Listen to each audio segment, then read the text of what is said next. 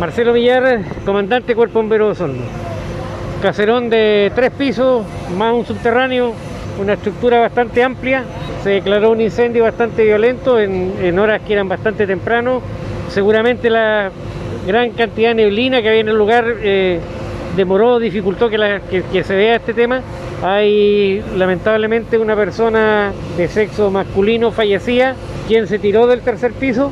Hay una guagua eh, que fue trasladada al hospital también en malas condiciones y una, eh, una dama que también tiene lesiones y, eh, de algún grado.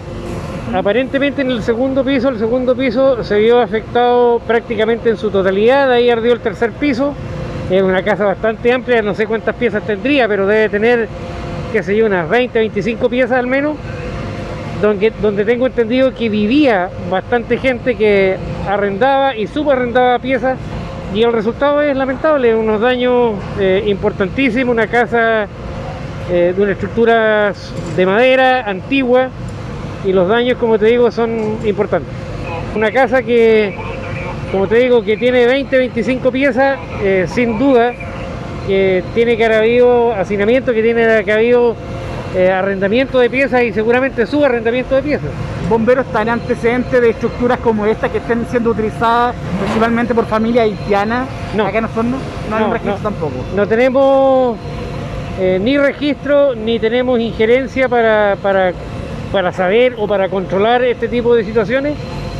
Eh, este es un tema evidentemente y netamente particular, de tal manera que no, no tenemos conocimiento al respecto. Pero en cierta forma las autoridades de gobierno deberían tener, a lo mejor entregar un antecedente a bomberos sobre estos temas puntuales principalmente en caso de emergencia. O sea, esta, este tipo de casa o este tipo de CITE debería tener algún tipo de regulación, algún, debería eh, existir alguna norma, digamos, que, que, que delimite la cantidad de gente que puede habitar o tener un catastro en caso de, porque si este incendio, por ejemplo, hubiera sido a las 2 de la mañana, quizás no habrían habido un, un muerto y una persona que estaba, y una guaguita que está bastante grave, habrían habido muchos más, tomando en cuenta la cantidad de gente que dormía o que vivía aquí en esta casa.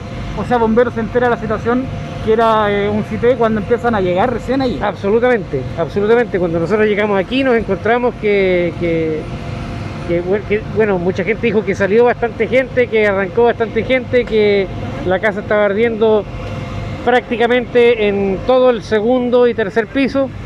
Y bueno, ahí nos vamos enterando de algunas cosas que van pasando en, en el transcurso del incendio. La casi totalidad del cuerpo bombero estuvo trabajando en esta emergencia. Bueno, no vino ni primera ni tercera compañía, el resto de las compañías están todas trabajando acá. ¿Problema en abastecimiento? No, felizmente, no felizmente, pero digamos es una calle bastante amplia con sectores, con grifos en los sectores. Evidentemente por el volumen y por el tamaño del incendio, inicialmente eh, va a fallar o va a faltar un poco de agua, pero, pero no es por escasez de nada, sino que es que hay que hacer los trenes de abastecimiento que nos permitan a los carros que están en punta trabajar en forma eh, holgada. Hubo la necesidad de trabajar también desde altura con el carro corta escala. Sí, la mecánica en este tipo de incendio cumple una labor fundamental, la podemos desplegar y podemos llegar rápidamente a las partes más altas y eh, nos sirve también como, como foco de iluminación, ustedes lo pueden ver que de- despliega focos de, de- que nos permite eh, iluminar el perímetro sobre todo en condiciones eh, tan adversas como están en este minuto.